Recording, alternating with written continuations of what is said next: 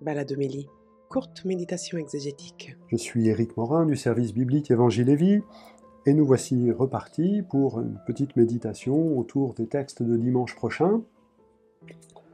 On rentre dans le mois de juillet, on est vraiment dans les, dans les mois d'été qui nous donnent un, peu, un peu de temps, euh, puisque les jours sont plus longs. On a un peu plus de temps euh, pour méditer la parole de Dieu. J'espère qu'on pourra les uns et les autres en profiter. Les textes de dimanche prochain nous invitent à, créer des liens d'amitié avec l'Évangile, à laisser la parole de Dieu créer des liens d'amitié. Et pour ça, on nous propose dans la première lecture l'exemple du prophète Élisée, lequel est le disciple immédiat du, grand prophète Élie. Et le prophète Élisée est tenu en estime par des, par des gens qui du coup disent bah, qu'est-ce qu'on peut faire pour lui? Eh bien, on va, on va l'accueillir chez nous. On va lui faire sur la terrasse une petite cabane qui sera sa chambre, et il pourra venir.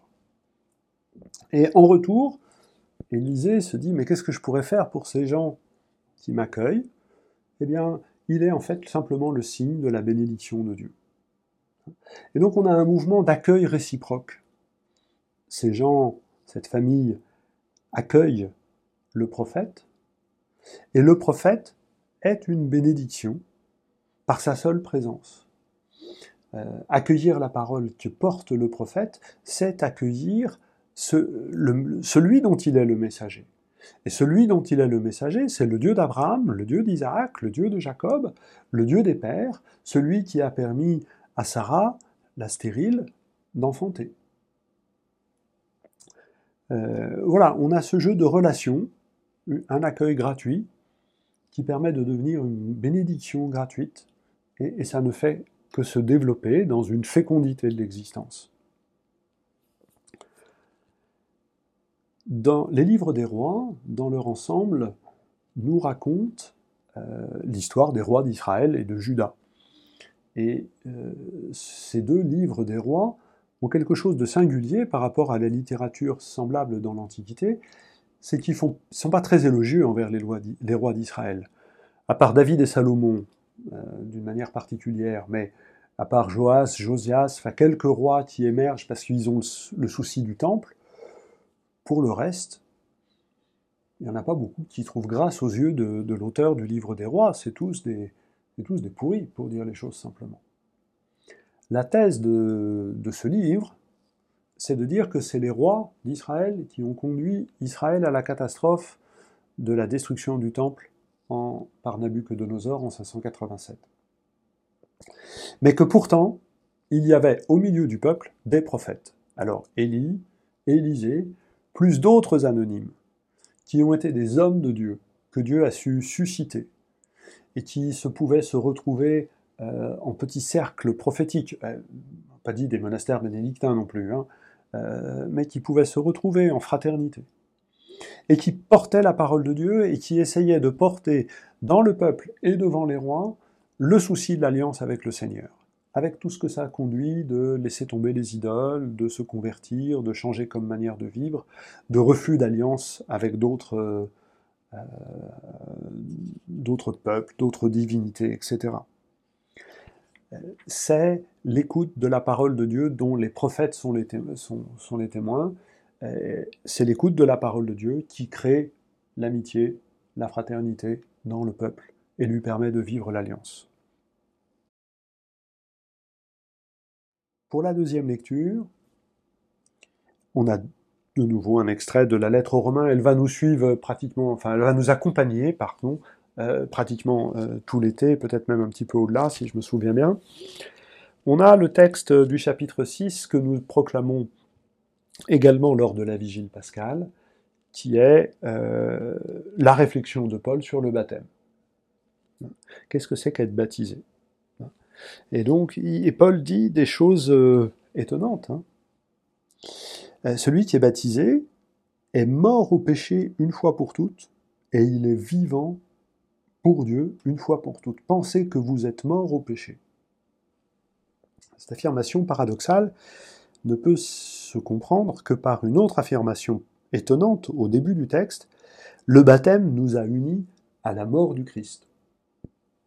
quand je célèbre des baptêmes quand j'accueille des familles euh, pour célébrer le baptême de leurs enfants, on a plutôt tendance à dire que en étant baptisé, on est plongé, immergé, c'est le sens du mot baptisé, dans l'amour de Dieu, dans l'esprit, dans la vérité, dans la, personne du Christ. Et là, Paul dit dans la mort du Christ.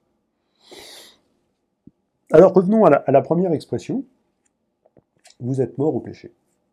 Vous êtes mort au péché, c'est un paradoxe parce que euh, globalement, on, en commet encore des péchés.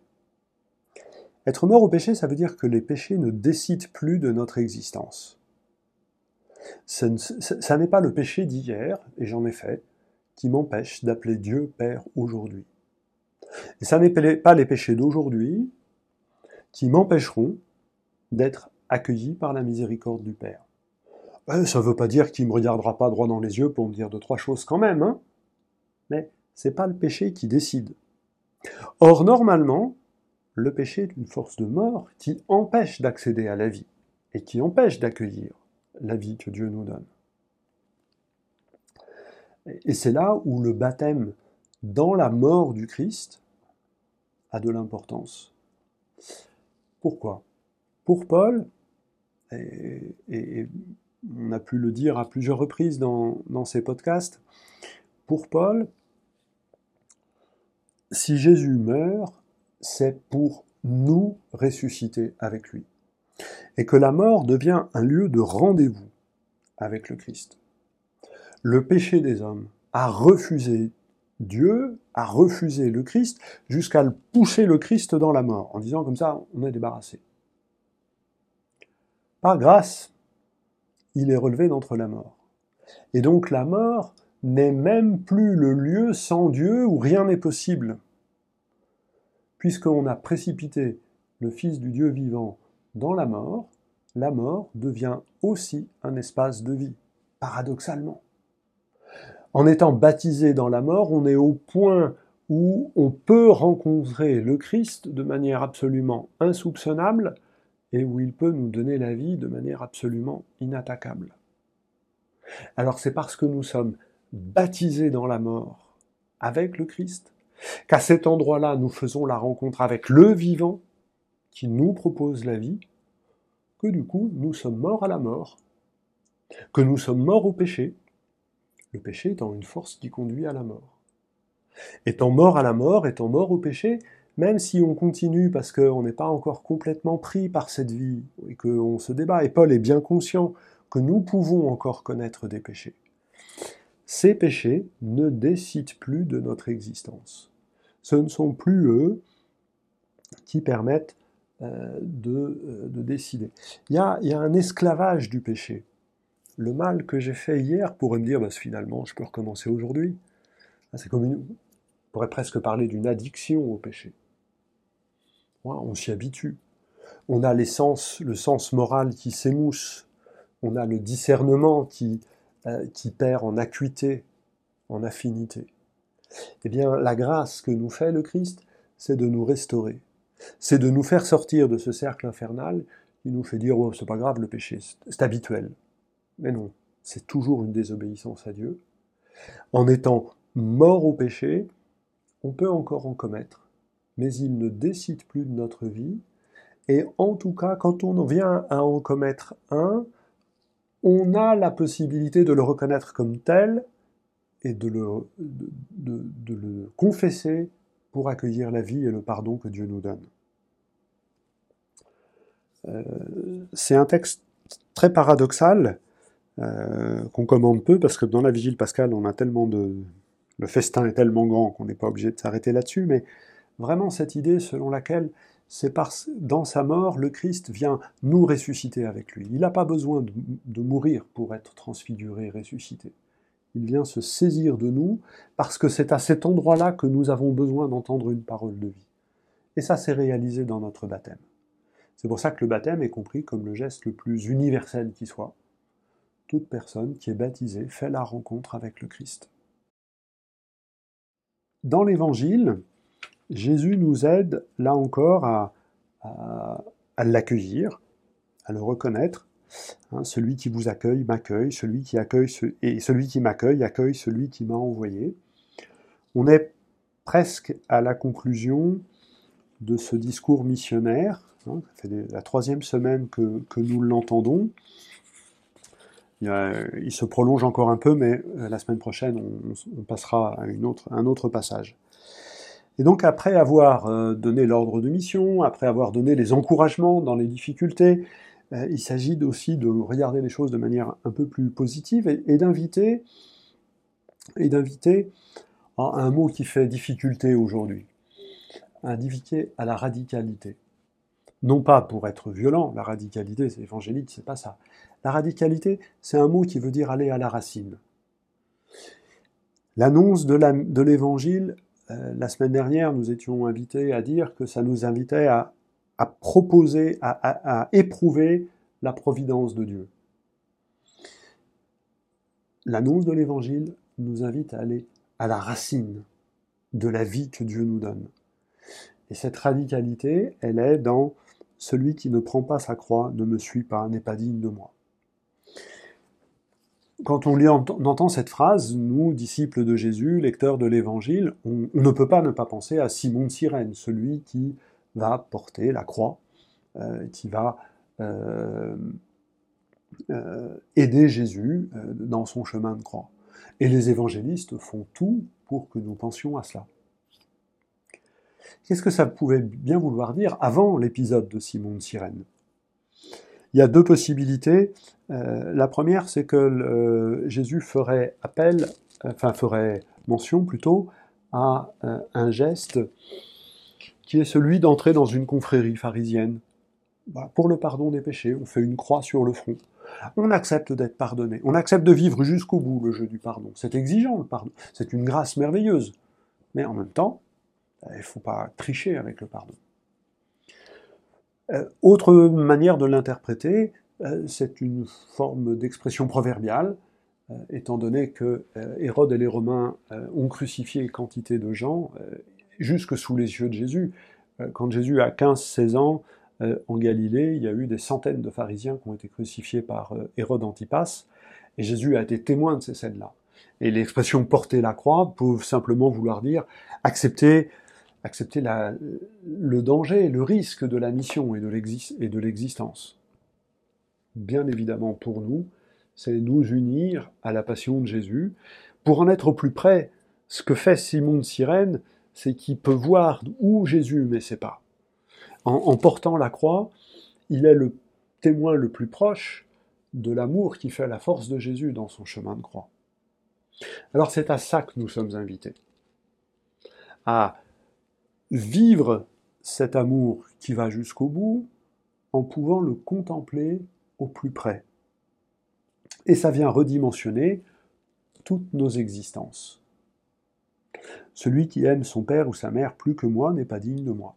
Ça ne veut pas dire qu'il ne faut pas aimer son père et sa mère, ça ne veut pas dire qu'il ne faut pas aimer son fils et sa fille, ça ne veut pas dire qu'il ne faut pas aimer ses amis, ça ne veut pas dire qu'il ne faut pas aimer ses frères et sœurs, ça veut dire que nous sommes invités à les aimer dans l'amour du Christ, dans l'amour que le Christ leur porte. Et reconnaissons que l'amour que le Christ porte à nos parents, à nos enfants, à nos frères et sœurs, à nos amis, il est plus grand que celui que nous leur portons. Nous sommes invités à regarder nos proches, quels qu'ils soient, familiales ou amicaux, à les regarder avec le regard du Christ qui donne sa vie pour eux. Et ainsi nous pouvons être témoins de l'amour du Christ. Et nous voyons comment la mission, le fait de porter l'amour de Dieu pour le monde, crée de nouvelles relations. Celui qui vous accueille m'accueille. Et celui qui m'accueille accueille celui qui m'a envoyé. Il y, a, des relations d'amitié qui se créent. Il ne faut pas prendre ce texte comme l'exclusion de toute forme d'amitié humaine. Euh, non, au contraire. On est invité à vivre ces amours humaines multiples, variés, dans l'amour du Christ. Et c'est un acte oui, de conversion, de purification progressif.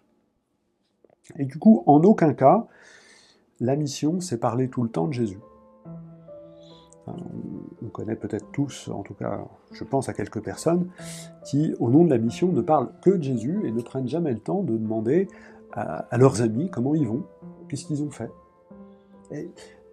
Témoigner du Christ, c'est pas en parler tout le temps, c'est vivre des relations humaines et de pouvoir trouver de temps en temps la petite lumière, la petite parole qui va donner du sel, qui va éclairer, et pour dire que l'amitié, l'amour est vécu dans le Christ, dans l'amour que le Christ nous porte. On est bien dans une, euh, alliance qui vient créer des amitiés. Euh, on l'avait avec Élisée, et finalement, dans cette radicalité évangélique, on le retrouve dans l'Évangile.